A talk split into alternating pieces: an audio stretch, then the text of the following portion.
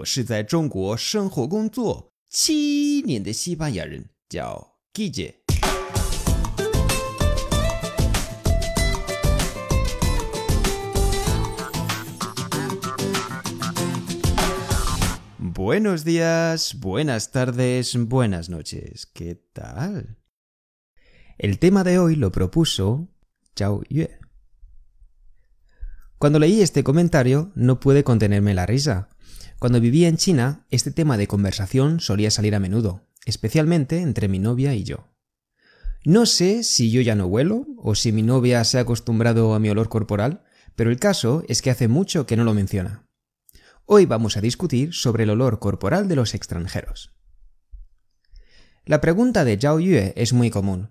Todos mis amigos chinos dicen que los extranjeros tenemos un olor corporal fuerte.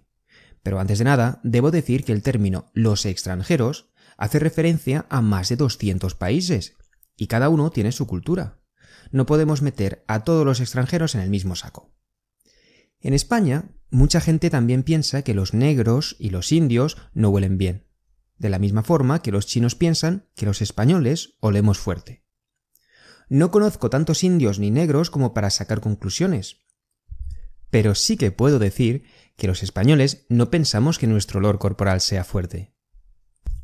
Entonces, tu primera reacción quizás sea pensar que los extranjeros no se duchan mucho, ¿no?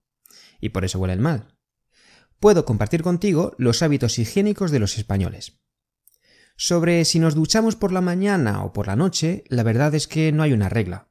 Cada persona se ducha cuando quiere. Acabo de mirar datos por internet y parece ser que la media en España es ducharse 6,8 veces a la semana, o sea, casi todos los días. Pero si te soy sincero, conozco mucha gente que no se ducha todos los días, sino una vez cada dos días más o menos. La mayoría son hombres. Las chicas mm, son más limpias que los chicos por goleada.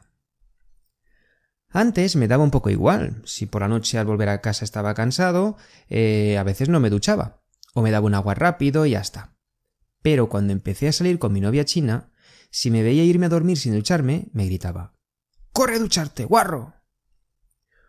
Por otra parte, sí que te puedo decir que muy muy poca gente en España viste dos días seguidos la misma ropa. Si algún compañero de trabajo o amigo se da cuenta, te preguntará ¿No te cambias de ropa? Y será un poco incómodo.